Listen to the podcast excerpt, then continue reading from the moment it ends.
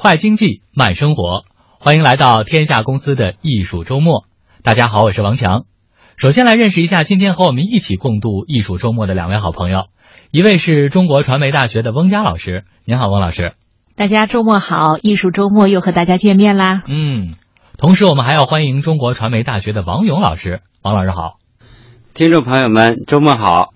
今天呢，我们要和大家欣赏一幅北宋社会的百科全图。它就是大名鼎鼎的《清明上河图》。《清明上河图》高二十四点八厘米，长五百二十八点七厘米，内容结构大体可以分成三个段落。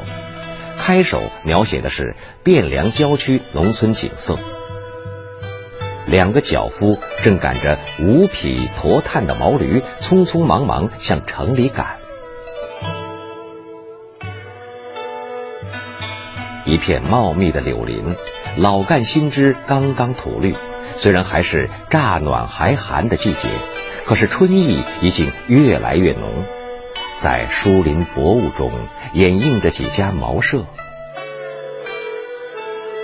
路的那边来了一顶轿子，里面坐着一位贵妇人，轿顶上装饰着杨柳杂花。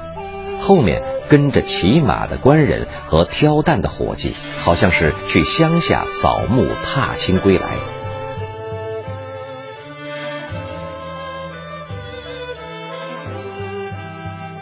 汴河里舟船云集，有的满载货物逆流而上，有的停泊在岸边装卸货物，有的空船在等待着返航，一片繁荣景象。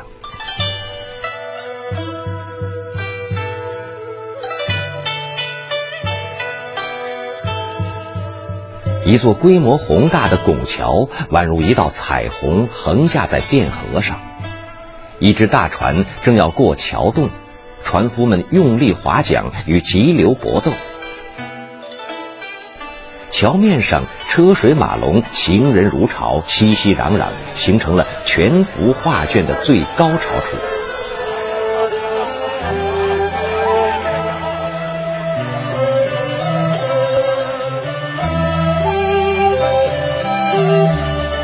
画的后段描写了城市街道景象，街上的行人来来往往，络绎不绝，有的在茶馆休息，有的在看相算命，有的在饭铺里进餐等等。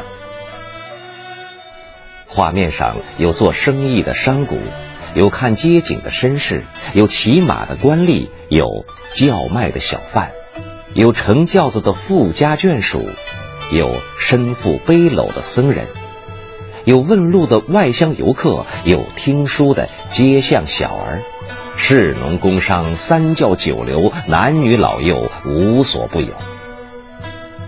张择端把写生时看到的人物景象一一画进了《清明上河图》里，真实生动地再现了宋代城市生活的方方面面。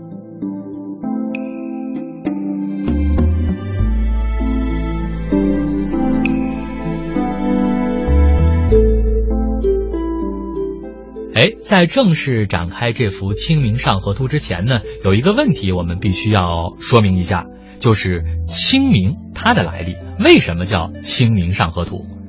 现在呢，普遍有三种说法。第一种呢是出于政治理念，说《清明上河图》表现的就是政治清明下的开封社会；第二种是一种地域的概念。说《清明上河图》展示了开封城外东南有一个叫清明坊的地方，这个坊就是一个土一个方正的方啊，就是我们现在北京也有一个地名叫白纸坊，这个清明坊一带它的景物。第三种呢是接受度比较高的，说是一种季节的划分，《清明上河图》所描绘的就是大概在清明这个时节的一些景象。到底我们应该怎么解释这个清明？来，我们听听中国国家博物馆研究员齐吉祥先生的观点。《清明上河图》，“清明”这两个字究竟作何解释？那么传统的说法，那就说是清明节、清明时节，甚至也可以提出一些证据来。比如说，你看这郊区的人啊，是去上坟了，他觉得这清明节要扫墓吗？要郊游了。那么，但也有人很细心的发现了，说怎么有？摇扇子的，还有的发现了什么呢？有西瓜，说这西瓜都切开了。这样大家说啊，开封这个地区，它那个纬度啊，在清明节的时候还很冷啊。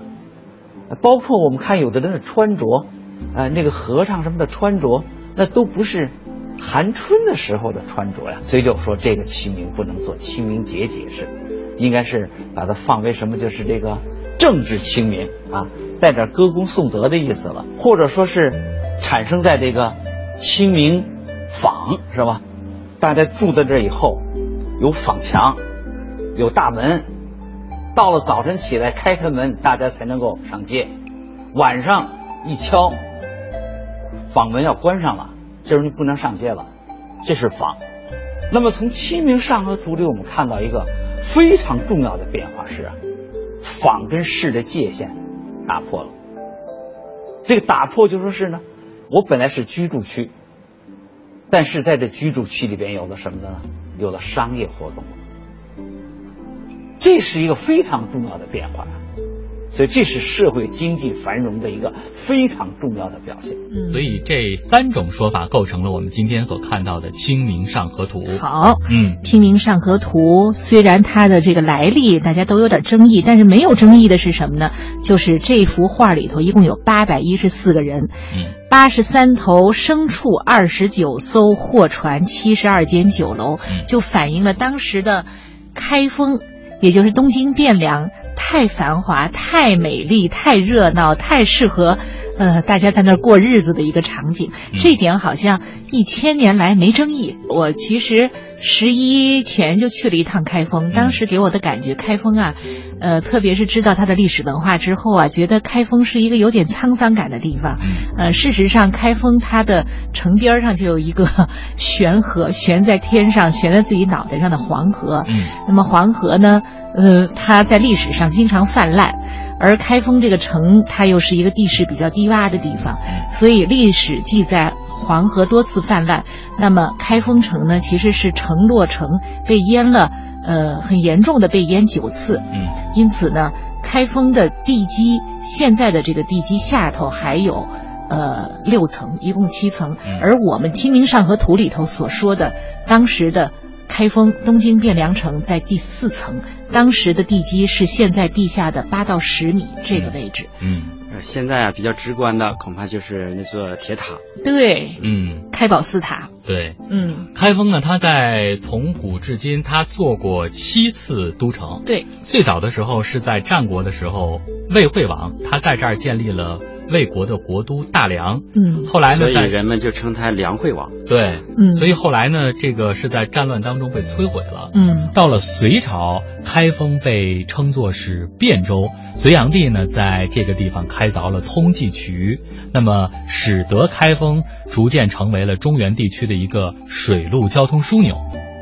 到了唐代，在开封这个地方设立了节度使，而且它成为了一个非常重要的军事重镇。有人把它形容为是唐代的这个东大门，成为大唐向东的一个屏障。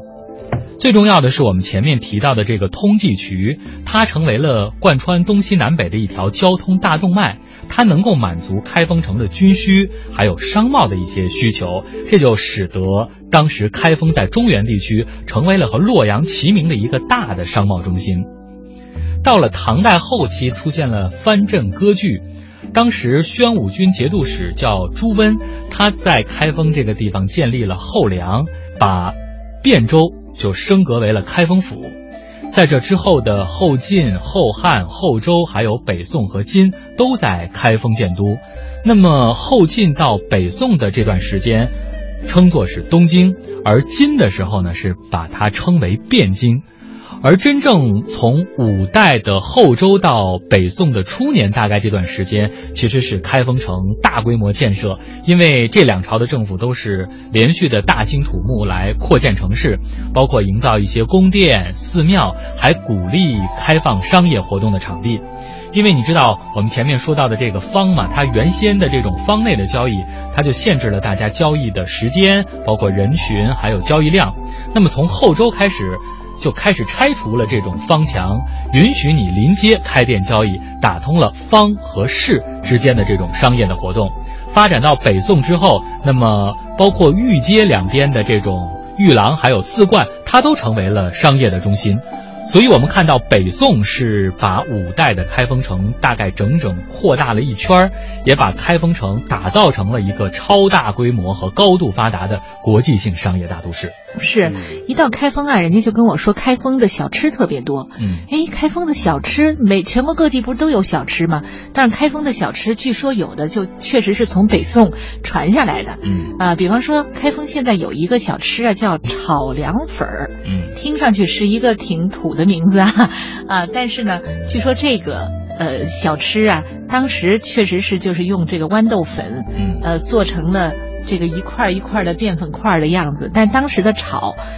没有油，因为在宋朝的时候还没有那么呃大量的油的出现，嗯。就相当于在一个锅里头用有点像现在制绿茶的那个方式，是干炒的，嗯。啊，那么这个是呃一个流传下来的小吃，而刚才那个王强说的，呃，这个方式的结构，就是能够明显的看出唐朝人过日子和宋朝人过日子不一样。嗯呃，唐朝人过日子呢，方是住的地方，市是上街买东西的地方，嗯那中间呢是隔着呃墙的，呃，它的宵禁制度指的是什么呢？一到天一擦黑，当门给关了，嗯，大家呢就各回各家，谁也不许出来。对，呃，所以呢，那自然就没有夜市之之说。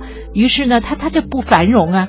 呃，到了宋朝的时候呢，这个方式制度取消的，就方和市打通了。嗯于是呢，就出现了两个情况，一个呢就是呃从早到晚商店都开门，嗯呃，还有一个情况呢，呃，就是前店后厂，呃，就是这种呃商业前店后厂，呃，前头这个开门营业，后头作坊里头就在做吃的这种情况，对就出现了。所以这个是《清明上河图》里头，呃，画了多少饭店呢？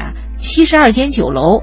呃，我们在这个很详细的酒楼的这个写实画里头，能够看到当时吃什么、喝什么、卖的是什么，嗯呃，这样的一些细节，咱不如去看一看《清明上河图》里头都是怎样的吃喝住。天下公司周末版，倾听艺术背后的故事，分享艺术之美的感受，几分艺术情趣，些许脑力激荡，点滴心灵共鸣，几多艺术事，尽付笑谈中。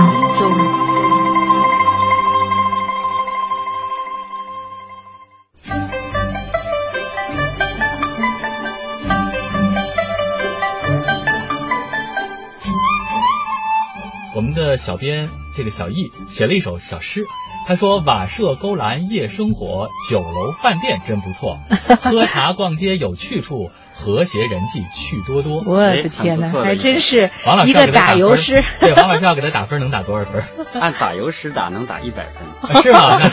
那那他高兴小编小就不一易定了。听见了没有啊？呃我我们一定把这个好消息转达给他。好的，呃，呃其实说到了很多啊，你看他其实谈到酒楼饭店，其实大家到了东京，比如说今天如果我们要去了的话，去开封，可能我们第一页就会涉及到这个住的问题。。对，在《清明上河图》当中，我们还真的看到了一家，有一家门口它立着一块牌子，叫“久住王员外家”这样的招牌。对，久住王员外家，所以从字面上是不是我们一看也能够理解出来，他其实做的生意就是客栈的生意。就是客栈的生意。嗯刚才说东京汴梁有那么多人，其实呢，这些人里头呢，还有很多是这个流动人口，嗯因为做买卖的多，还有呢，当时的这个高考考高考制度，嗯科举制度吧很发达，所以呢，这个来考试的人也多。《清明上河图》里也有这样一个场景，嗯窗户透过去的时候，看见一个读书人在读书，证明他应该是到京城准备去科举啊、一定是一个很大的一个产业，嗯。因为嗯。呃，我们看唐代的诗人，他有进士名号的很少，嗯。中个进士非常困难。但是宋代的诗人，我们数一数，实际上没有进士头衔的就很少了，嗯。就他录取的名额极大的增大了。嗯，扩招了，扩扩招了，对 对对。呃，所以那个来考试嘛，还得复习复习，还得熟悉熟悉环境。嗯。于是呢，像久住王员外家这样的这个旅店呢就很兴盛。嗯。而久住的意思，久啊是长久的久，住呢就是住下的住。嗯，那么久住意思应该不是住个一天两天，对，嗯、所以呢，呃，特别适合在这一边复习一边考试的人。嗯，呃，那据说么加上你知道商贾的流动，对。嗯，据说你知道当时这个《清明上河图》的作者张择端吗？有记载说，其实他当时也是属于久住这个范畴之内的，他也有过这样的经历。对，他也去考，但是只不过呢，他本来是想通过科举考试，然后走仕途，结果呢没有考上，最后呢怎么办？就后来学了绘画，然后哎，倒反倒成了宫廷的画师，对让我们看到了今天的这幅《清明上河图》。画其出了绝世名画啊，画嗯绝世名画，而且他也就是呃提升了自己的这个人生品质。对，但是说嗯实话，其实这 从一个侧面说明了他们的家境其实还不错。嗯你想，如果能够在京城久居的话，呃，这个花销其实也不小。对，嗯，那么如果你没那么多钱久住，久住呢有点像比较高级一点的民宿的那个意思，那你还可以住脚店。嗯脚呢就是歇脚的脚。啊，脚店是什么意思呢？不是现在给人洗脚的那个店啊经而是济型酒店对，而是经济型酒店，供人临时歇脚的小客店。嗯这种店呢，一般规模比较小，环境呢就稍微差一点。平民啊，嗯可能在这里居住的对多一些。而且还有一个有趣的现象，跟现在不太一样，这个很多大的饭馆啊，他自己酿酒。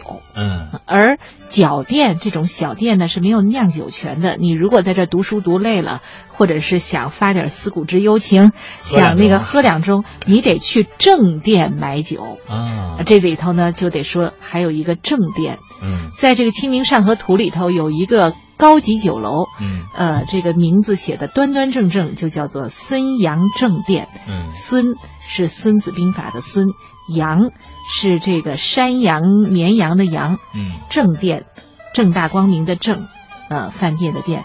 这个孙杨正店的正店就相当于现在的五星级大酒店啦。嗯。其实说到我们说的这个住啊、吃啊，其实，在宋代的时候，呃，你还真甭说，它的这个福利制度还是不错的啊。对因为它这个宋代应该按理说提供廉租房的。呃，我们先给大家一个基本的这个概念。当时呢，这个宋代它的这个一般用钱可能会说贯一贯钱，那么这一贯钱呢，大概是相当于这一千文铜钱。嗯那么这一贯相当于现在咱们的人民币是多少钱呢？大概是四百六十五块。呃，然后大家可以换算一下啊，那个宋代的房租到底高不高？其实我们也得和它的这个地段，还有和这个房子的大小比较。你比如说跟今天的北京一样，当时在北宋的东京汴梁，那么大概一个房子它的租金大概是每个月几贯到十贯之间。哦如果你换算一下，其实基本上也就是，呃，从比如说几百块一直到最高封顶，可能十贯就是四千六百五十块。哦，而其他城市的房子可能相对呢会便宜一点。真是有经济头脑啊。对，但是嗯如果你这个它的这个租房政策其实也特别人性化，呃，因为法律当时的要求是说，你从租赁关系确立之后，嗯你嗯，第六天再开始算租金，哦，前五天是免租金的，让你搬家、收拾什么的免费。哦，不像我们现在可能你交给中介的，付三对，你还得有这样。所以，因为人家考虑到说你租这个房子的话，可能你还需要几天的时间来搬家呀，然后来打扫啊，这些其实还是需要时间的。另外，我们就说到他这个提供廉租房嘛，它这个有一个叫这个楼电务的这么一个部门，它管理的官屋就是廉租屋。那么在东京汴梁这个楼电务经营的这个廉租房，大概你每个月就只要支付四百三十文钱，这可比市场上私人出租的这个动辄就几万甚至是十万的这个嗯房子，那就便宜多了。哦，所所以多种选择。对，呃，不过我们在《清明上河图》里头看到的，因为它是这个画的最热闹的沿河的地方，可能还没有看到对黄黄黄金金地段，可能还没有看到刚才小强说的那些个呃比较廉租屋，嗯因为想来《清明上河图》画的是沿河的。呃黄金地段。对，呃，它最明显的呢，还是刚才我们说的那个五星级酒店孙杨正店。对，呃，孙杨正店呢，它除了这个店是正店，另外呢，它很气派。嗯，它有它的广告的方式。酒楼的门口用竹竿搭建了一个门楼，而且呢，用彩色的这个帛呀。就是丝绸丝帛加以装饰，而光这个门楼就足足有三层高。嗯，这种高大气派的阁楼状的建筑，当时有一个名字叫做彩楼欢门。嗯，彩色的楼，欢是欢乐的欢，欢门彩楼欢门，一听就太气派了，而且你就想去。对，嗯嗯，而且还有更有趣的，就是大家都知道现在灯箱。灯箱广告是现在最主最主要的广告形式之一，其实，在宋朝的时候也已经出现了。呃，这个《清明上河图》里头有一个很重要的一个桥，叫虹桥。嗯，虹就是彩虹的虹，就是上海的那个的那个。呃，对对对对对，呃，彩虹桥。不过这个画里头的虹桥呢，它确实像呃彩虹一样是一个弧形的，嗯，呃一个桥。那么虹桥附近有一家店门口就有一个灯箱式的广告，写着。十千脚垫四个字，嗯，啊，脚垫刚才我们已经谈过了，就是歇脚的，别以为它是洗脚，它是让你歇脚，对，呃，小住，而且这个比较经济实惠的这种店，而十千。就是呃一二三四五六七八九十的十，嗯，千是千百的千，嗯，十千是美酒的代称，啊啊是喝酒的地方，所以既能歇脚，然后还能喝两杯解解乏，对对对，所以太人性了啊，嗯，就是这样的小店。对，但是如果我们统计一下这个《清明上河图》当中，它这种各式各样的广告，大概总共能有几十个，嗯，呃，其中你看你广告幌子大概能有十面。然后我们刚才说的这种招牌有二十三块哦，还有它的灯箱至少有四个哦，还有大型的广告装饰，就是刚才翁老师所提的这个彩楼彩楼欢门。我对这个彩楼欢门是太有印象了。彩楼欢门有几座呢？五座。我的天！所以你想想当时的这个气派哈，嗯这还只是我们住的这个地儿，你歇脚的这个地方吗？对。如果要再说到大家生活当中，如果你不是外地人，我还有本地人。我都要吃喝，对吧？这些的场所就更加的发达了。而其实和我们日常生活非常紧密的就是吃喝。接下来我们就详细的说说。嗯，我们先来说说喝哈。好，因为其实在这个古代的时候，特别是在宋代的时候，大家这个喝的东西可能跟我们大家现在想象的也不大一样。喝点酒呗。对，喝点茶。嗯，但是人家喝饮料啊。哎呦喂。啊，喝饮料，我都知道宋朝非常有名的是茶，然后又有酒，这大家都知道。可能大家真不太熟悉的就是饮料。对，咱得说说这个饮料，因为刚才咱说到了这个酒住王员外嘛，嗯，这在这个旅店的前面，如果大家看《清明上河图》的话，还有一个撑着。大遮阳伞的一个小摊儿哦，它这个摊儿上挂着一个木牌，这个牌上就写着叫香引子。哎呦，香引子，听这名儿挺美的，我就觉得我好像都有点渴了。呃，我跟大家再解释一下，香呢就是香喷喷的香，对，饮就是饮料的饮，子呢 啊就是子丑寅卯的子，香引子。这香引子是什么呢？就是饮料店。嗯，而现在的饮料。呃，我们知道什么什么各种可乐啊，碳酸饮料都不够健康啊，对，不够健康。看看人家那么对《东京然梦华录》里头记载了一些宋代人喝的果汁饮料，嗯，鲜花饮料，你看看，呃，还有呢，用果子熬成的汤，比方说干木瓜汤，还有莲石汤，莲就是莲子的莲，呃，莲石应该就是这个类似莲子熬的汤吧。对。荔枝汤、橙汤、乌梅汤，居然还有椰子酿成的酒，叫椰子酒。对呀，所以我们没有办法考证是不是就是我们现在海南的这种热带的椰子哈。但是你会想，其实这个品种已经足够丰富，而且足够的健康了。嗯嗯，对，而且感觉还挺养生的。对呀。所以你看，除了我们说的这些喝饮料之外，人家也不光是喝饮料，其实人家也喝茶。其实，在这个今天，我们可能更多的朋友喝个咖啡啊，很时尚。但是那会儿，大概在一千年前，人家宋朝跟现代人一样，爱喝茶。从宋朝开始，茶成为大家必不可少的一项目，所以我们才会说柴米油盐酱醋茶，它是我们开门七件事之一。对，要说到茶呢，我觉得咱得多说几句，因为茶的故乡就在中国。对，呃，中国人是最早开始种茶，最早开始喝茶的。嗯，不过呢，现在我们熟悉的各大茶系，无论是绿茶，还是乌龙茶，还是红茶，还是普洱茶。的方法呢，都是冲泡的。嗯，呃，但是在宋朝的时候，其实唐宋的时候，茶的冲泡方法跟现在完全不一样，叫点茶。嗯，那那个方法也叫分茶。对，也叫分茶。嗯，呃，有点像现在日本流行的这个呃抹茶的那种方式。嗯，呃，这个我们可以稍微仔细的说一说。当时呢，其实那个茶呢是一团一团的茶饼。嗯，呃，在呃吃的时候呢，要用一个。呃，小炉子稍微烤一烤，嗯，然后呢，再把它碾成很细很细的沫，然后再给它搁在盏里头，嗯，茶盏里头。适合大小的颗粒，对，还得对，还得先 再讲究一步，再筛一筛，嗯，筛完之后呢，搁在盏里头，先用一点水冲一下，再用热水，然后有一个对，有一个点注进去之后啊，有一个这个呃这个工具叫隆重出场了，蚬子对。竹蚬。叫竹蚬，这个蚬呢，呃，一听这名字就知道它是竹子做的。那个竹藓的藓这个字儿啊，是上头一个竹字头，下头一个先后的先。嗯，这个藓子啊，就要让它来在里头，按照现在的话叫搅和，嗯，然后击打，对，这样呢就会出很多沫。嗯，呃，那么这个沫呢？如果现代人很难想象的话，您可以想象一下，这个咖啡上头做用用奶泡做的花儿，对对啊，呃，它甚至呢，它形成了一种独特的美感，嗯，呃，这个过程好像就叫分茶，因为它竟然可以把它，呃，在这个竹筅的作用下，你用你的手艺可可以把它弄成各种各样的形状或者图案，这个我们现代人都很难想象，但是据说当时的女词人李清照，嗯。她就非常擅长干这事儿，嗯，干这种生活的艺术，嗯，呃，这还不算完，这个这个茶沫出来什么颜色的呢？发白，嗯，嗯，那这个白色的茶沫。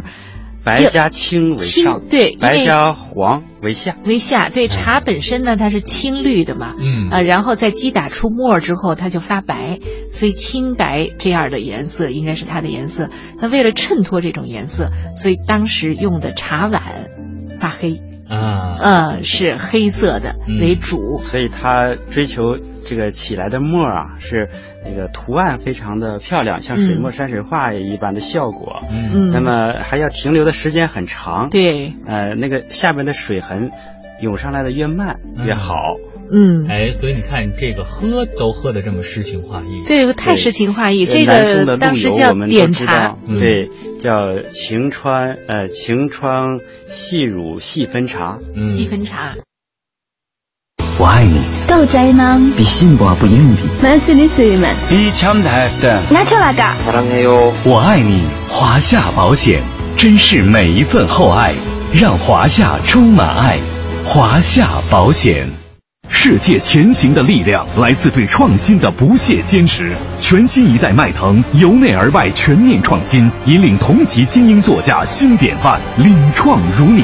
详询四零零八幺七幺八八八，一汽大众。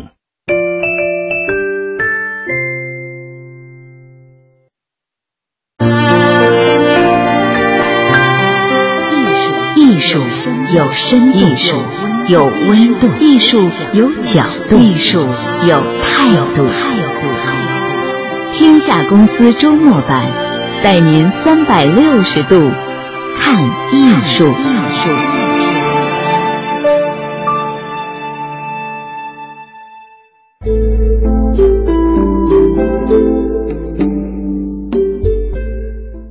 说了这么多点茶的方式，我得说一样关键的。如果没有我这一样关键的，你们什么前面的这个香引子和我 现在说的所谓的这种点茶都实现不了。哦，自来水。哦，你说对吧？你去哪儿？你不论泡茶，你还是做饮料，你都得有水啊。嗯。但是可能大家会有一个担心，说在宋朝的时候有没有自来水？是不是我得到很远的地方去打水啊？嗯嗯。其实通过《清明上河图》，我们其实能够感觉得出来，人家这个宋代是有自来水的。真的。对，包括其他的一些。文献记载啊。哦，呃，当然这个自来水系统的搭建呢，是和这个大文学家、大诗人苏轼是有关系的。哦，因为在北宋的这个绍圣年间，苏轼当时被贬到了岭南惠州。惠州，对，嗯王老师来给我们讲讲这段。啊，贬官惠州的时候呢，苏轼也，呃，还是他是一个非常有创造力的人，嗯也是一个非常有创造欲的人。嗯那么有一个，呃，过去他的朋友啊，呃，给他这个写信说当地啊这个水质不太好。嗯后来苏轼呢就给他，呃，想了一整套的方案。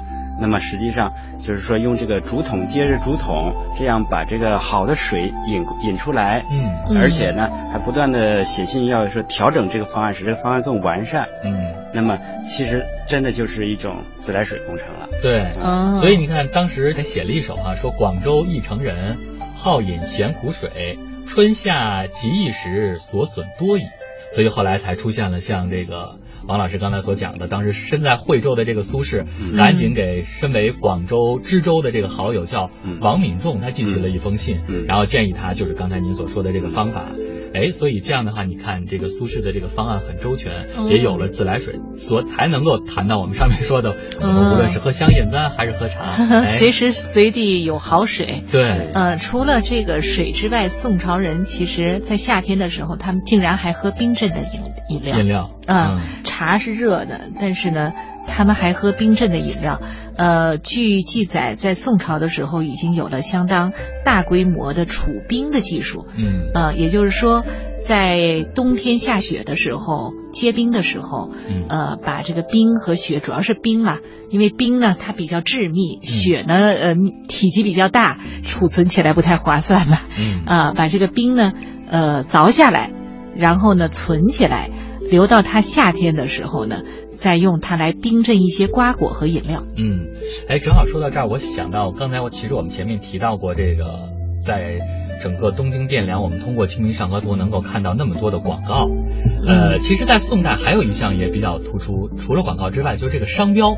嗯大家的这种意识已经非常强了，哦包括很多的这个工商业者也产生了宣传品牌的这个自觉。嗯呃，当然这个呢，可能我们先跳离开一点《清明上河图》，这个是在宋代画本《白娘子永镇雷峰塔》当中有这么一个细节，嗯我们可以给大家说说。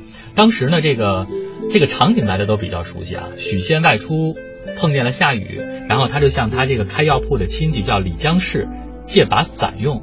然后这个李江氏就吩咐药铺的这个老陈说：“你去给许仙拿一把伞来。”嗯然后这个老陈呢就把雨伞递给了许仙，但是递给许仙的同时，他特别再三的叮嘱说：“这个许仙呐、这把伞呢是清湖八字桥老石叔家做的，说这有八十四股紫竹柄的好伞，不曾有一些人破，将去修坏了。”就是意思你得好好的把它保管好，人家没没坏啊。啊然后说仔细仔细。哦啊，之后许仙说说这个不必吩咐啊，这后来的事大家都知道了。哦许仙把这个伞借给白娘子，然后就成就了一段好姻缘。哦但是其实这里也反映出，就是我们当时可以关注到这个伞，其实呃当时算是一个大牌的，对对对有品牌，有质量保证。所以这会儿杭州出伞，看来也是有传统的。呃，对对对对我想呢，这个是必然的。嗯中国古代呢，那个时候是手工业生产，呃，那么所以说，嗯、那它也有一个家族的性的传承。嗯所以说，就是说某一些品牌性的商品，那么被大家所熟知和传播，呃，这个应该是自然而然的现象。嗯嗯嗯，所以真是一个相当有现代气息的一千年前的宋朝。嗯那么还有一个细节，现在看起来它的现代性啊，呃，就更加令人惊奇了。嗯，现在呃，大家用手机的 APP 有 外卖啊这样说，呃，那嗯么你知道吗？宋朝的时候就已经有送外卖的。嗯呃，这个证据在哪儿？嗯就还是在咱的《清明上河图》里头。嗯呃，刚才呢，我们提到的十千脚店，对，十千脚店就是那个呃有灯箱的，嗯呃，然后可以喝点酒酒的嗯还不太贵的那个歇脚的店。嗯他门口竟然有一位伙计，拿着筷子和碗，就是准备要出去啊送外卖的。嗯呃，宋朝的时候确实有送外卖的。嗯呃，那个时候，呃，因为它的呃分工相当细致，呃，餐饮业极为发达，所以都市的白领啊、小商人呐、呃，他们各有各的事儿干，嗯，所以不太习惯在家做饭。没错。呃，下馆子的多，嗯叫外卖的也不少。你你看，在美国生活杂志，其实它在一九九八年的时候呢，就选出过大概这一千年以来影响我们人类生活非常深远的一百件大事儿。嗯这个一百件事儿当中的第五十六件，就是出现在我们前面说到的这个宋朝的这个饭馆小吃，连带有这种快餐送外卖的服务。外卖小哥，哎 外卖小哥，嗯还有一些细节，你比如说，我们还可以看到，在沿河的街道的一家食肆里，它其实还挂着一个小帘儿，大概这个上面画了一些图，还有几行文字，其实可能是世界上最早的这个餐厅的菜单儿。哦，menu，对，我们可以这么理解。哦，嗯是，当然我们看到的《清明上河图》啊，它是一个写实的画卷。嗯、其实呢，比这个《清明上河图》给我们提供更多内容的，嗯还有一本书，就是孟元老的《东京梦华录》。它里面呢也提到了很多店铺，有多少家呢？一百多家，其中酒楼和餐饮店占到一百多家里头的半数以上。所以看来宋朝人很爱吃，也很会吃。嗯而《清明上河图》里头呢，一百多栋房屋，其中可以明确的，呃，这些房屋里头是用于餐饮业的，也差不多一半儿，四五十栋。嗯，我这个时候又要说一些这个，无论是你开餐馆还是开什么吧，都离不开的一些东西。你比如说这个桌子嗯和椅子、凳子，对吧？这些都是你每个饭馆里都需要的。嗯其实，在《清明上河图》当中，出现了很多的这个物件儿，它每一个微小的细节也都体现了当时的一种生活方式。嗯呃，你比如说，在这个《清明上河图》里，我们发现了宽板长凳。嗯因为它出现最多的就是椅子嘛，然后凳子，还有表明这种桌椅，其实在整个的北宋后期就已经相当的普及了，而且发展成为了各种不同的坐具。嗯，比如说在店铺里，我们说到的宽板长凳，还有交椅，还有靠背椅。那么椅子，我们知道最早是西魏的时候，这个僧徒打坐他用的这种坐具，所以当时叫胡床。嗯到后来呢，唐代的时候开始入宫，那么到了后面五代初的时候，会被一部分士大夫享用，在北宋的中期呢，它就被广泛的运用到了乡村的民间。嗯所以在这个《清明上河图》当中，我们才能够看到很多的人，比如说坐在这个长凳上，坐在椅子上，嗯嗯嗯哎，对中国，因为最古代的时候它是席地而坐，嗯。然后有了桌椅，其实也确实说桌椅有很大程度上是从外来引进的这个结果，就变成是鸡踏，对哎基踏，然后就是都是比较低，嗯。呃，重心比较低，然后呢就变成慢慢的呃垂足坐嗯。啊、也就是坐坐了，呃，那么。这个就是比较可惜的是什么呢？因为当时宋朝离现在已经呃一千年左右了，嗯当时做家具，呃比较多的还没有用硬木，嗯所以能够流传下来的宋朝的家具非常非常少。嗯呃，但是我们可以从一些画儿里头，包括《清明上河图》这种画这个市井生活的，呃，也包括画一些这个士大夫生活的比较雅趣的这个美术作品里头，能够看到当时宋朝的家具的样子。嗯呃，让人惊奇的是，它非常的简洁，有点像现在极简的风格。嗯那么，呃，明朝的家具有一些像宋朝的家具，但是宋朝的家具似乎跟当时的文人，呃，他的那个审美情趣非常的相关嗯，它就是很质朴、嗯很简洁，呃，素色，嗯呃，很少雕花儿。包括它的这个瓷器，因为在宋朝的时候，其实是中国瓷器发展的高峰。嗯呃，它的歌谣、它的汝瓷，都是什么呢？素色多，它以它器型本身的那种协调匀称为美。嗯啊，它没有什么繁复的装饰，那么这种简洁的、质朴的、呃比较雅致的情趣，是宋代文人的当时的一个特点。嗯呃，它和清朝后来很繁复的雕花，甚至彩色的这个词，呃，就完全不一样。嗯它非常雅。对，所以您看，您说到了瓷器，咱们就接着说说，在《清明上河图》，我们不可避免的也会看到这个桌子上会摆，比如说一桌瓷器，它其实也表现出当时开封人的这种精细的生活。嗯因为在这幅《清明上河图》当中，它出现了大量的器物，尤其是在我们前面说到的饭店里，然后酒肆里，包括茶馆中，他们开始广泛的使用这些瓷器，也证明了当时这种餐饮用具主要的材质就是瓷器。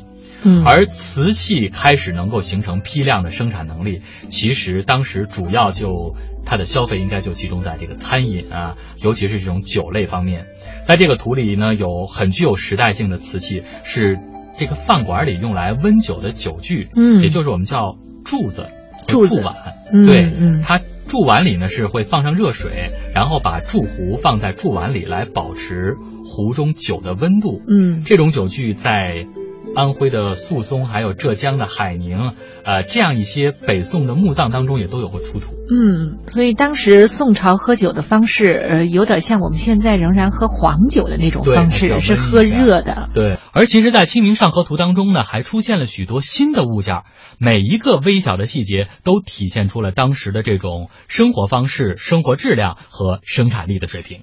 做买卖离不开招牌，《清明上河图》上绘画了各种各样的招牌幌子，有横匾，有竖匾，有旗帜，上面的字言简意赅，有的写着“新酒”，有的写着“解”字，衬托出浓浓的商业气氛。石千角店门前分别悬挂着天之和美露的长条形招牌。孙杨店门前也有像葫芦一样的装饰，原来它们都是古代的灯箱。晚间点燃蜡烛，既美观又醒目。要说最醒目的，还是这种大型招牌。招牌高两米，上面书写店名和营业范围。刘家上色陈洞洞香铺，一看便知这里是卖香的。赵太成号李南妇儿科，一看就知道是看病的地方。招揽效果一点儿也不比现在的广告牌逊色。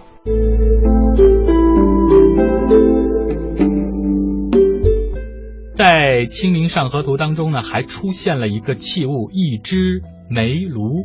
嗯其实也证实了说，当时煤炭已经进入了市场。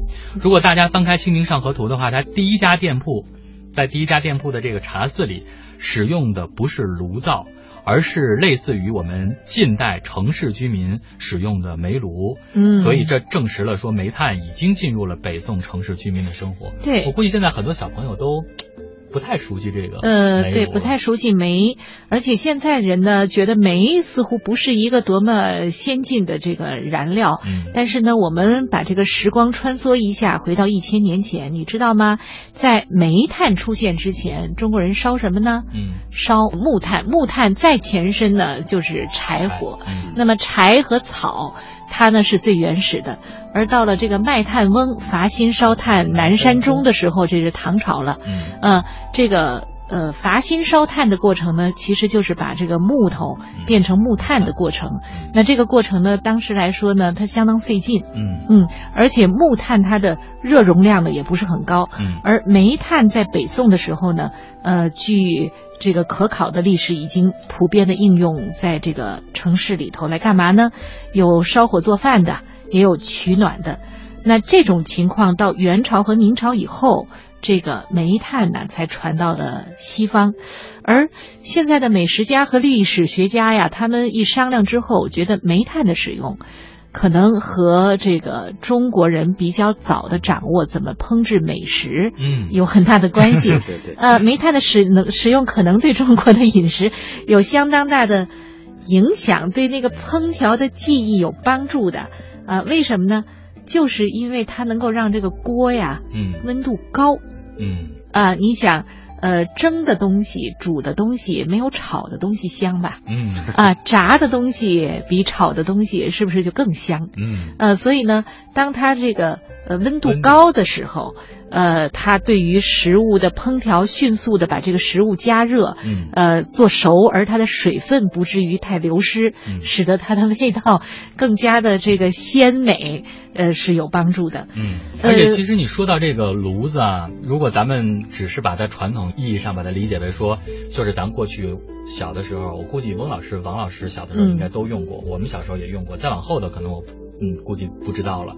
我们小时候用的那个炉子，你都是固定在那儿嘛，你还有烟囱啊什么的。嗯对，但是其实你知道，人家宋代的时候，其实包括这个《清明上河图》里，前面我们不是提到了外卖嘛？嗯它这个炉子有这种可移动的炉膛，哦，它可以把它转化。你比如说，当时我们说人家喝酒是需要那个温酒的嘛，对这个时候你如果给人送外卖，酒水送到那儿的时候可能已经凉了，哦包括汤对吧？你给人送过去的时候都凉了怎么办？它可以转化成一种保温炉。哦这个时候呢，所以我们看《清明上河图》，它在它卷北的时候就有一个酒保，他左手提着，下面带着一个小炭炉的酒具，然后右手他是拿着一个加炭火的那么一个夹子。哦，这就说明，其实开封当时的这个外卖活动出现，包括可能也能反映出是不是在那个时候出现了一批生活节奏很快、比较快的人 但是生活质量人又要求比较高，你给我送来的时候还必须是温的热的才行。是是，我嗯这可以补充一下，生活质量高，嗯不但要热的，啊，不但还得快，嗯人家还要求有各地风味儿。对。呃，这个呢是呃也是这个呃椰子酒 这时候呢，它它算是这个饮料吧，嗯。呃，但是史书记载。这个宋朝它那么多餐饮业，实际上啊，它也是分了很多地方风味儿的。嗯呃，这个和当时的人员流动比较频繁，呃，贸易比较发达有关。嗯呃，史书记载呢，北宋开封的饭馆分的这个风味儿啊，最起码有几种，一种是有川味儿的，啊，嗯，还有江浙风味儿的，还有湖南、湖北和两广风味儿的。嗯而这种情况之所以出现呢，可能是从宋太祖赵赵匡胤那个时候啊，呃，就是他有个统一的过程，把后蜀、嗯。后汉南唐。呃，以及南唐、湖南、湖北那一带的原来割据的政权呢，呃，有所统一。嗯。而且呢，他当时的这个文官制度啊，是就是这个地方官员呢，他不是光在一个地方，哎，嗯。对，他那个巡视一下，哎，呃他这个很有意思。宋代这个嗯。官员制度啊很有意思，因为文官制度嘛，文人在一起呢就容易意见不合，嗯。哎，经常在皇帝面前打架。嗯。呃，皇帝的那么就经常把他们这个调来调去。啊，呃相争不下了就把一派调出去，但是不会永远的把你放在外面，嗯。呃过几年呢再把你这个调回来，对，实行岗位流动。岗位流动。就在这个岗位流动的过程之中呢，那么这个文化也在交流。对嗯，再加上很重要的，就刚才说到科举制度，嗯宋代的科举可以说是一个呃这个顶层设计里头非常提倡的。它的它的提倡不光是口头提倡，嗯它主要是经济支持。就你如果是一个读书人，打算呢去参加科举考试，嗯那么无论你在全国的如何偏远的地方，呃，你的一路的盘缠。一路的吃住都啊，就给你补贴，所以嗯鼓励呃你的人才流动。嗯呃，官员的流动，读书人的流动，当然也就带来了这个商业的繁荣，嗯各地风味儿自然也就有了。对。对对对。嗯其实，在这个北宋的时候，我们知道这个商贸是非常的发达的，所以在《清明上河图》里，我们还看见了一个物件儿，是一嗯杆一架啊，应该确切的说叫一架台秤。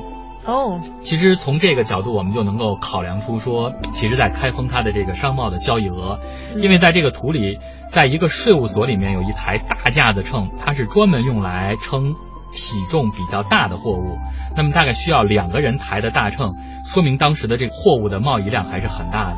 如果你仔细留意的话，可以发现他当时税务所使用的不是现金交易，是票据。嗯，哎，这嗯其实又从一个侧面反映出嗯北宋他当时的这种金融管理的水平也比较高。对，嗯、他已经出现了纸币，嗯而且呢，出现了一定的信贷的，呃，这种机制。对，那么这个呢，都是和中国传统意义上的这个叫做小农经济吧，自给自足，已经有了很大的不同。实际上，这个民间借贷啊是非常的繁荣的，以至于让王安石感到非常的警惕。嗯他觉得呃不能把这些利润，呃，那么去这个呃由一些民间的一些人去获取。嗯那么他的这个新政里边有一项政策，实际上就是想把，就是由国家来官方来放贷，嗯那么把这这这些利息呢，那么收归呃国有。嗯对，青苗法好像就有这样的含义。哈对对对，嗯但是青苗法呢，也也也后来呢，我们知道苏轼他对新法他是有一些客观的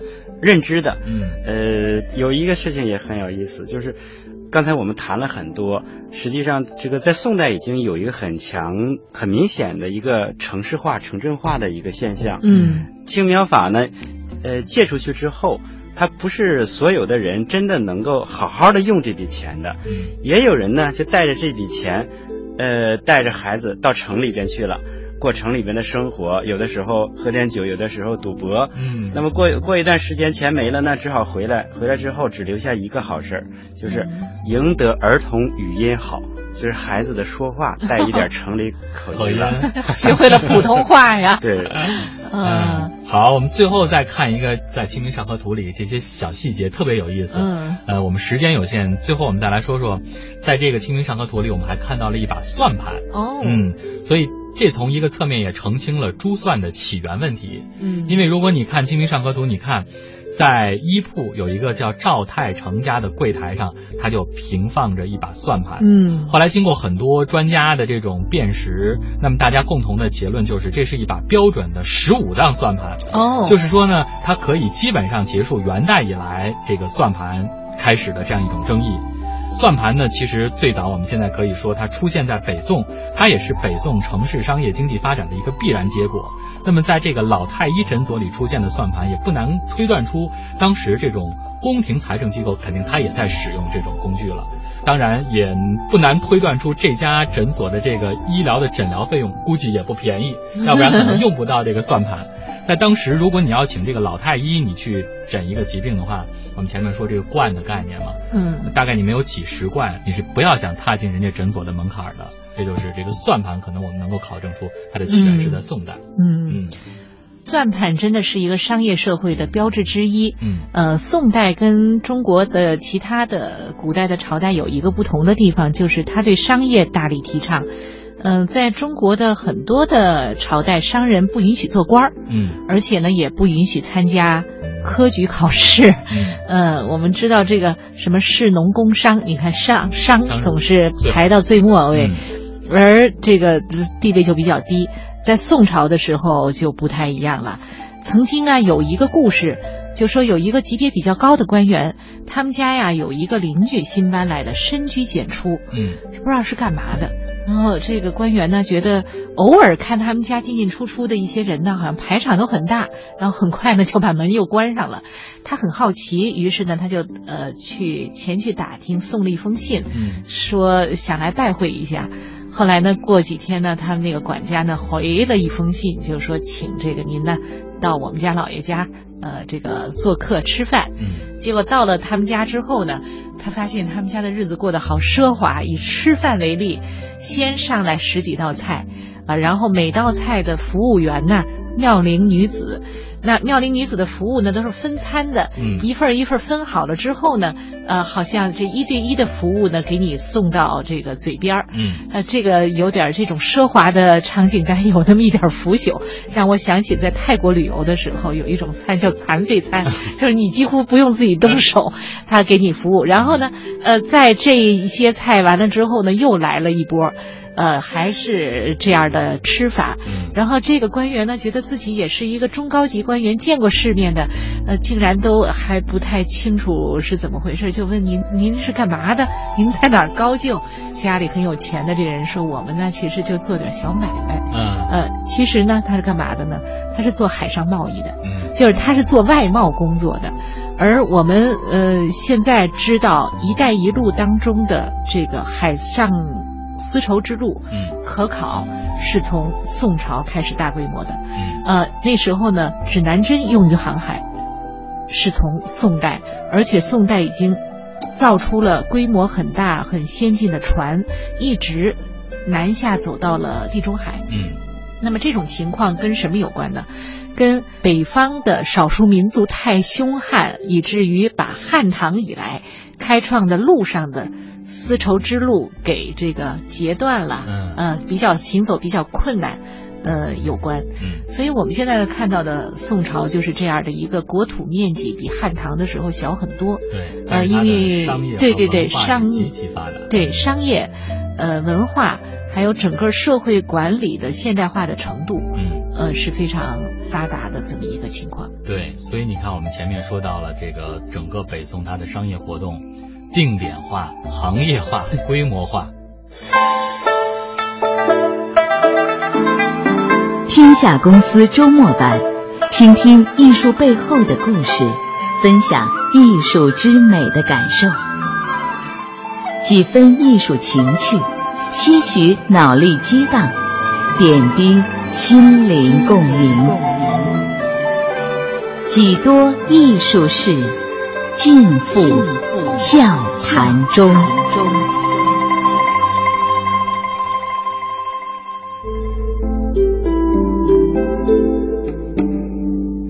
其实，在北宋呢，大概在十一世纪的下半叶，我们前面说它其实聚集了很多，无论是你来这儿找工作的，你来这儿谋生的，还是游学的，或者是寄居的吧，大概不下十万这样的才子。所以这个过程当中也涌现出了一大批美学家和艺术史家，嗯。活动都非常的踊跃，也留下了很多的诗篇还有文论。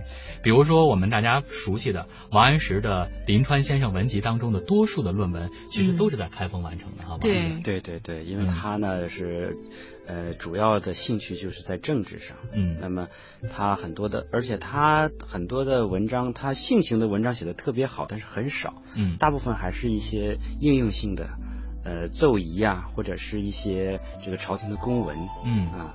另外，我们看到像沈括的，我们也很熟悉《梦溪笔谈》这样一大批的文人的笔记，他们的记载好像都和开封城的这种社会形态是紧密联系在一起嗯。对，另外还有一点呢，就是跟当时造纸和印刷术的发达嗯有很大的关系。在《清明上河图》里头，我们能够看到书店，嗯呃，在开封城里头有书店，呃，有印刷书的作坊，嗯还能看到制纸的作坊。嗯呃，那么就是我们刚才老是说那儿吃的好，喝的好，呃，其实呢，它的文化艺术相当发达，对，文化艺术相当发达，呃，就是书香荡漾的情况呢出现了，嗯呃，跟它的技术。呃，是直接相关的，嗯跟跟他这个统治者的提倡，呃，是直接相关的。嗯，他提倡的这种台谏制度，等于说让大家直谏，这个和皇帝直接提你的意见，所以这样的话也是广开言路。对，嗯嗯所以我们从《清明上河图》上呢，可能看到这样的细节呢，是呃冰山一角，但实际上它背后又有一个非常广阔的一个精神世界在这里边。嗯嗯，而且宋朝的这个文人，其实我们如果跟他之前的这个去比的话，似乎他们呃有一个很明显的区别，就是之前的这个，比如说五代时期的这个文人，更多的他们抒发的是，比如自己不得已、个人理想嗯抱负没有办法实现的对这样一种感伤。对而更多的我们在宋代的时候看到的，比如像范仲淹的《嗯岳阳楼记》，他对更多的提到的是先天下之忧而忧，后天下之乐而乐这样一种国家民族意识的体现。对，嗯是。那么宋代的人呢，有很强的这个士大夫的忧患意识。嗯呃，宋代的皇帝啊，我们如果真的去翻翻宋史看的话，他们的生活相比以前和以后的皇帝，他们受到的限制是非常多的。嗯甚至于呃要娶哪个女人做皇后，那么嗯，他要他他他就要很重视很重视这个大臣的意见。嗯所以这个宋代的文人，他这个群体来说，他拥有很强的权利。嗯虽然说呃内部是有纷争的，呃嗯，但是说宋人宋代人的这个主人翁意识、国家意识，它是是很强很强的。嗯，而且这是不是也和整个的宋代他提倡的这种重文整重文抑武，啊对对对，嗯这种思想有关对对，因为很多的掌兵权的也是文人嘛，像晏殊在中央掌兵权，范仲淹是亲自领兵去和西夏作战。嗯这个宋代呢，它有几个特点，就是刚才汪老师说了，呃，精英文化跟平民文化它是打通的，嗯雅文化跟俗文化也是打通的。嗯那么这个宋代啊，呃，社会内部来说相对稳定，商业繁荣，城市发展，统治者呢又提倡，所以说这个宋代的词就非常的繁荣。嗯呃，举个例子来说，那个柳永，嗯呃，凡有井水饮处，即能歌柳词。我们看这个词在平民的呃范围内流传的。那但是呢，宋仁宗也听见过他的词，还因为他这个词就把他给不录取了，嗯给他刷落了。当然，他很能自嘲。他说：“我是奉旨填词柳三变。”实际上，官场没了出路之后，他给自己打出了一个写词的金字招牌。嗯，可不是。嗯，王老师，我能不能这么理解？当时的宋词有点像现在的流行歌曲，呃，就是他不光是呃写出了像唐诗写出来之后，当然也可以吟诵。到了宋词的时候，好像一定是。伴着牙板，伴着琵琶，一定要唱的是吗？对对对，宋词啊，它是和当时的这个呃歌妓业的兴盛、娱乐业的繁荣是密切相关的。哦，哎，呃，这个人们说啊，宋代人的性情是放在词里边的，嗯，因为宋代人写诗呢太理性了。嗯，对我理解诗嘛，就是我们熟悉的几言绝句，几言绝句啊。它几言的意思就是一句话必须得是几个字，五个字或者七个字，对，很整齐。嗯，呃，如果我想再浪漫一点儿，我就想有的句子长点儿，有的句子短点儿，所以词好像又叫做长短句。是。那后来觉得这个长和短再给它安上名字，嗯，我觉得宋宋朝的词牌名好美啊。摸鱼儿，实际上这个宋代的词呢，它这个错落的长短错落这个形式，是因为它和音乐的关系特别紧密。啊，我们知道音乐它的这个旋律节奏本身，它就制约了这个词，要求词它要长短错落的。嗯，你像那这个词呢，它从这个实际上是这个在丝绸之路上，它有一个。中西文化交流的过程和西域文化，嗯，那么你像有一些词名就能词牌名就能反映出这一点，哦，像菩萨蛮，哦，是这样的，听着像西域来的名儿，哎，对对对，那么后来在我们发展过程中呢，又有很多像贺冲天呐，像这个踏梭行啊，嗯，哎，像这个蝶恋花呀，嗯，有有很多，嗯。嗯，就这些词牌的名字，直到现在还在用，而且直到现在。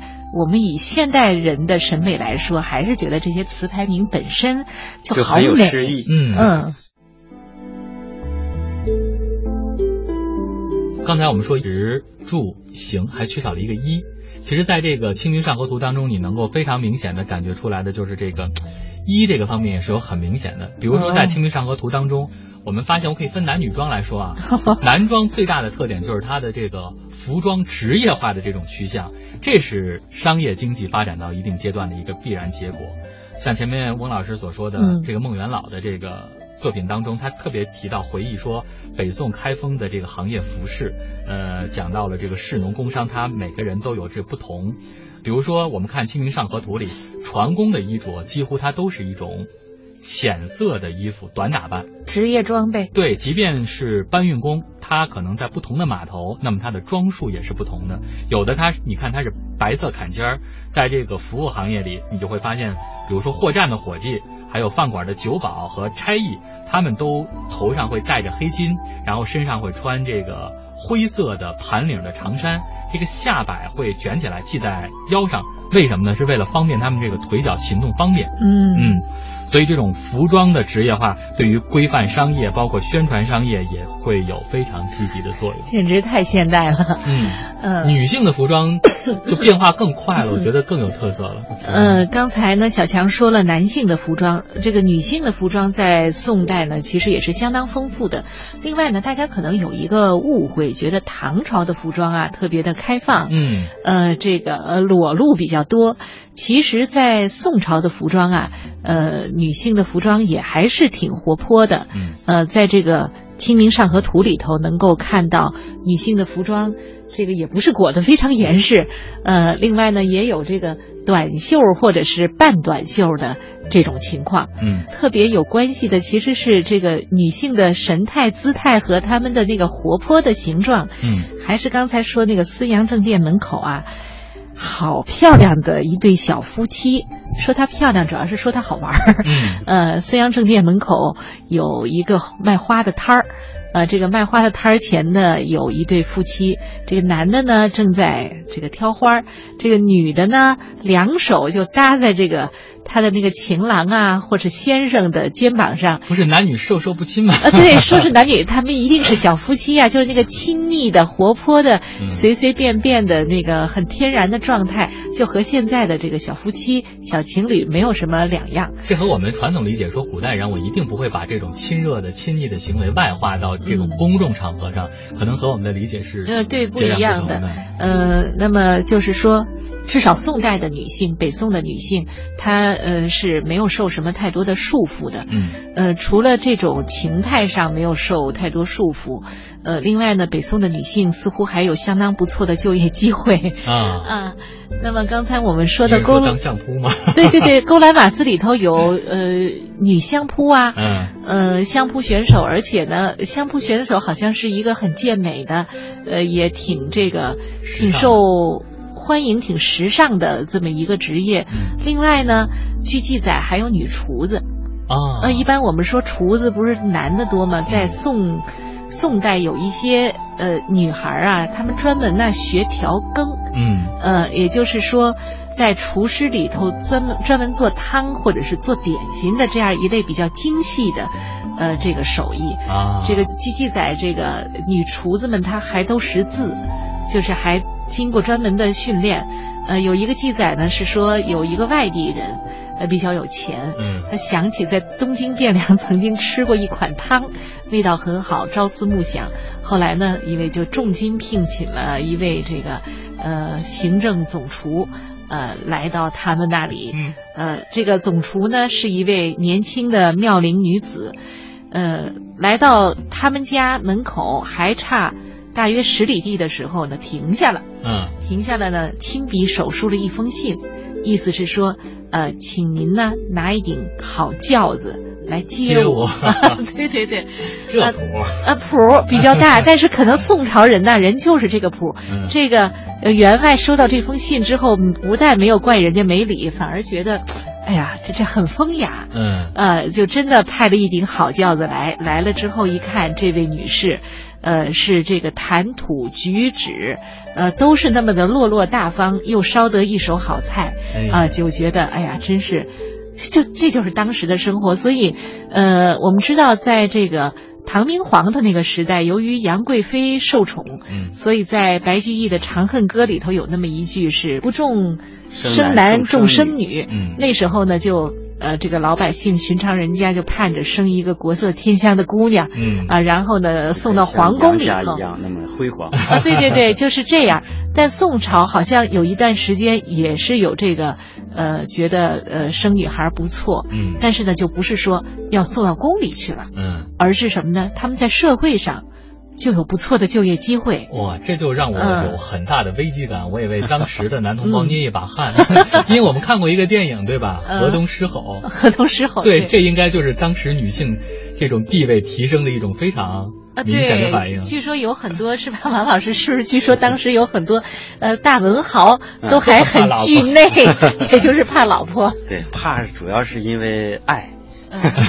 呃，其实呢，宋代的这个夫妻关系，我们看很多的文学作品中看到呢，是非常的和谐的，也是非常的就是亲密的。嗯，那么像呃，就是像我们刚才谈河东狮吼，河东狮吼，我们知道它是这个典故是苏东坡呃一个好朋友陈继常，嗯，呃，那么在宴会上，陈继常因为呃。听了这个歌歌女唱的两个小曲，那么他就很妒恨，然后就在隔壁敲敲墙，就就把陈继常吓得不得了。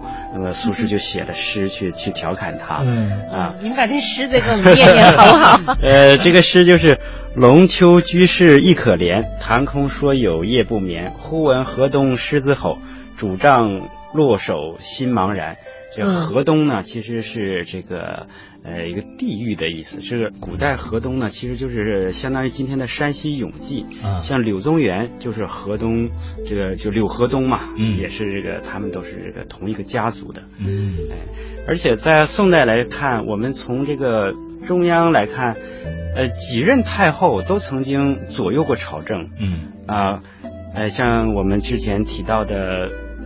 赵匡胤的母亲杜太后，嗯，那么像这个后来的呃高太后、呃向太后、呃，那么还有曹皇后等等，他们实际上都有一段时间可能是这个要这个代理朝政的。啊，哎，那么很多的决策他们也是可以做出的。嗯，哎，所以你看，其实如果我们从这个刚才王老师所谈到的夫妻关系的这种和谐，如果我们再把它推演一下的话，放到人与人之间，其实你也会发现，在整个的这个宋朝的社会，人和人之间。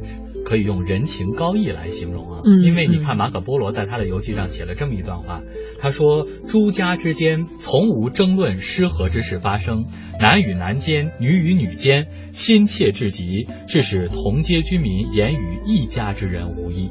嗯，哎，这就是我们现在大家非常期待，呃，和谐和谐社会，和谐社会，大家邻里之间的这种和谐。对，当时呢，比较有钱的人呢，甚至会以一种非常尊重的方式来帮助穷苦一点的人。嗯，就是在年节的时候，他们会用这个纸或者布包一些银子，嗯，呃，然后呢，在晚上的时候塞到比较穷的邻居家的这门缝里或者是窗户里面。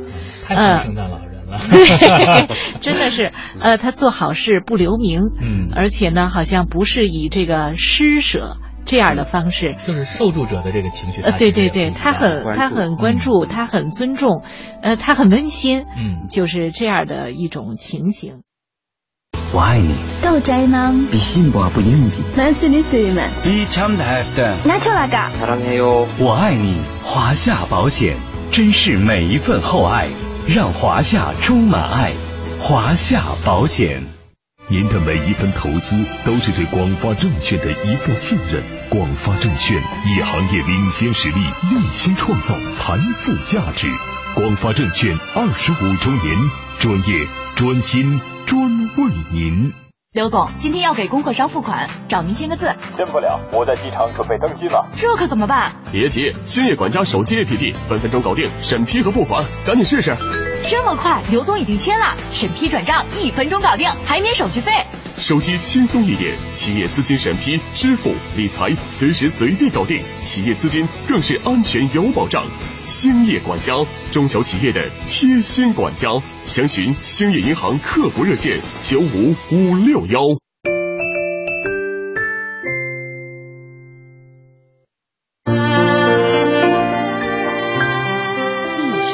术有深度，艺术有温度，艺术有角度，艺术有态度。天下公司周末版带您三百六十度看艺术。艺术。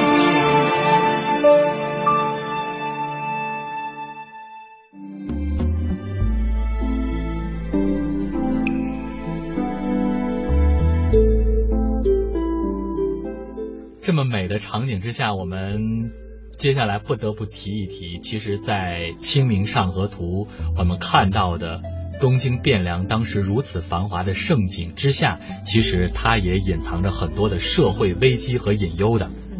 就像我们在《清明上河图》里会观察到很多的细节，我们接下来也和大家来说说它所反映出来的这样一系列更深层次关乎设计安危的一些细节。嗯，比如说，我们首先要说一说有一匹疯狂的金马，因为这个金马闯入郊市是《清明上河图》整个画卷打开的开场，这个开场就是一个焦虑的，所以。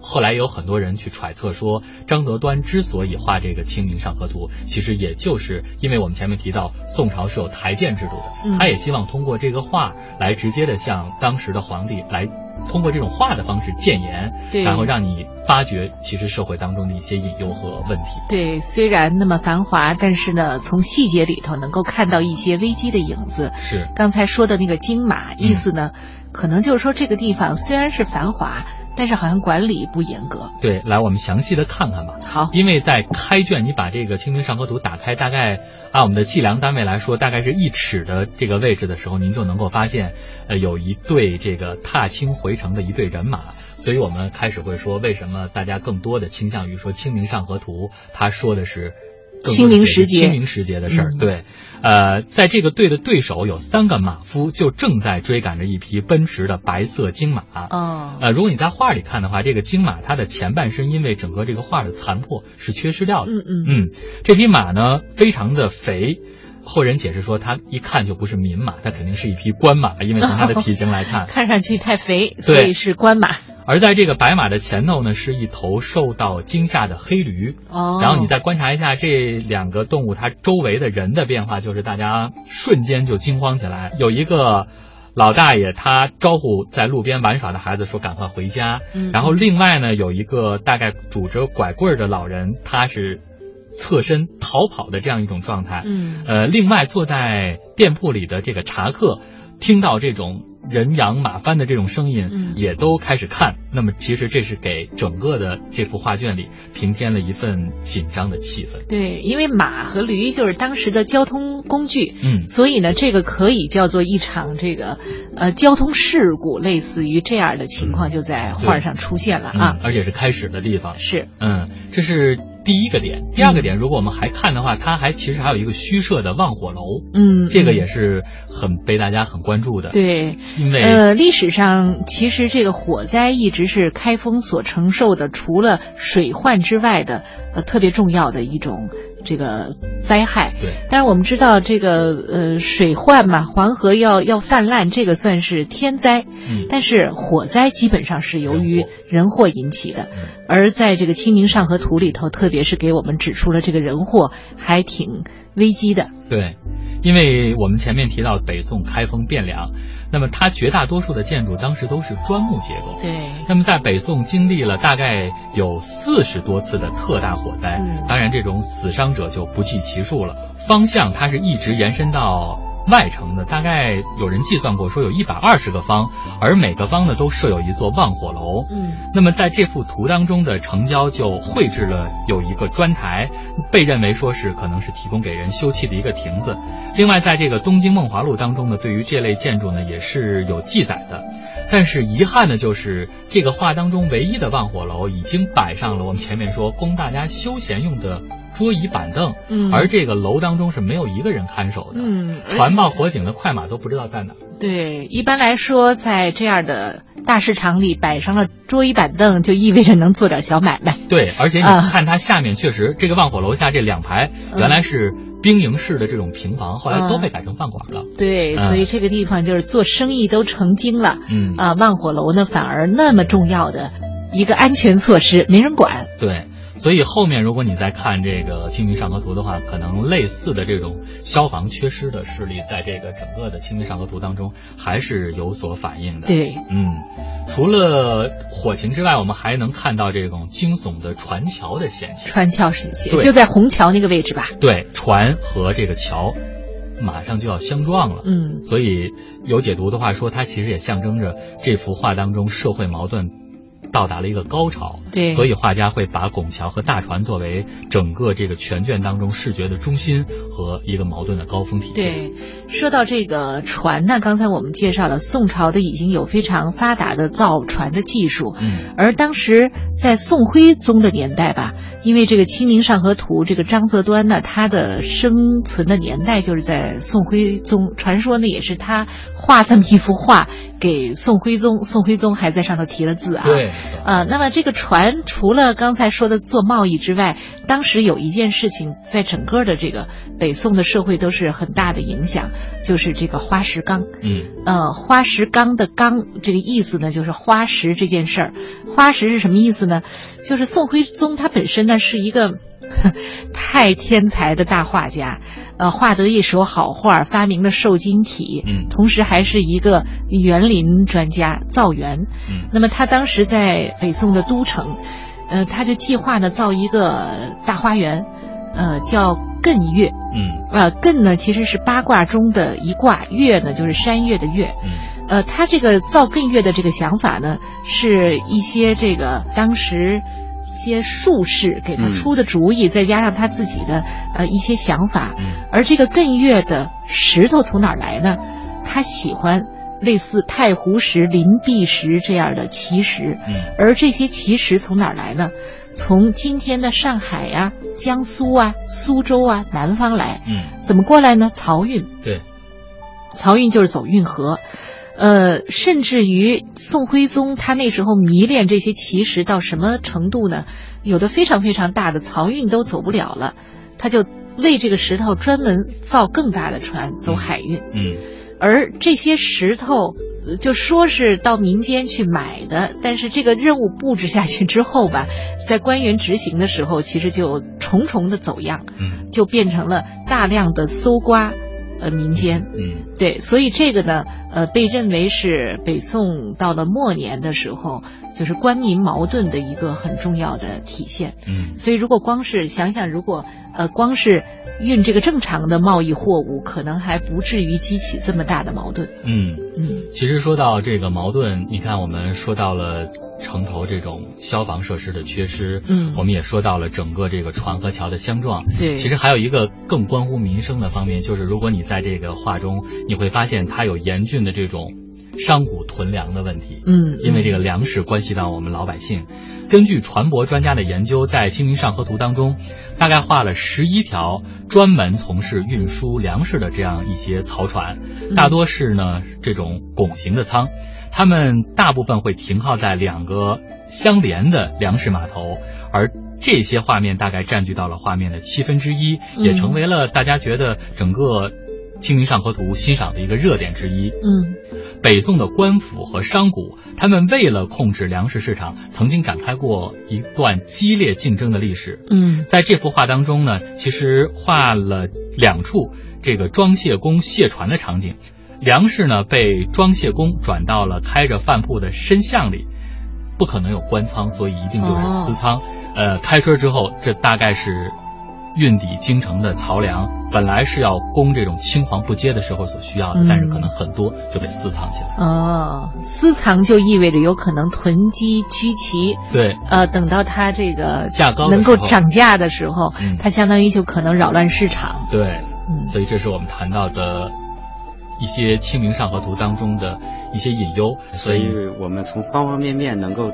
呃，阅阅读出一种松弛，对，这种松弛有两面，一方面呢，就是我们前面谈到的那种经济的繁荣和生活的从容，对；另一方面呢，这种松松弛也造成了一种疏忽舒适，嗯，那么很多极端的问题也是在这种松弛的呃状态之下产生的，嗯，对，当然这也是一个很重要的一个历史性的预言，是是是，慵懒怠惰。对，呃，而且比较重享乐，对，重着重着就有点腐化，但有点小堕落。对，嗯，其实关于《清明上河图》呢，还有很多值得说的地方，比如说现存的，大家可能还会讨论有三个版本的《清明上河图》，嗯、那么每个版本之间都会有各种不同。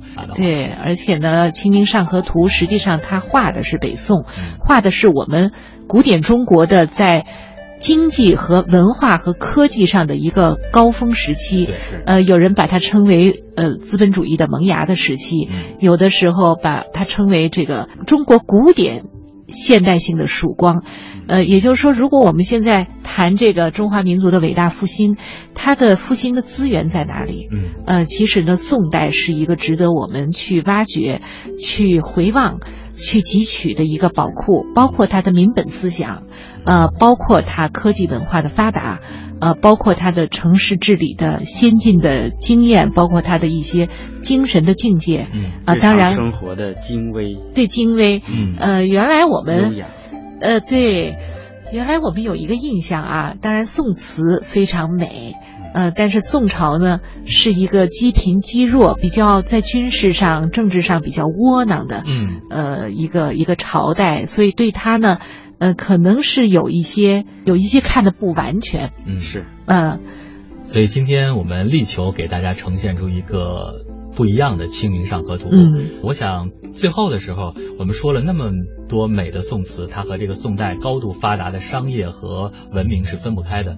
最后，能不能请王勇老师用您最喜欢的一首宋词来结束我们今天的节目？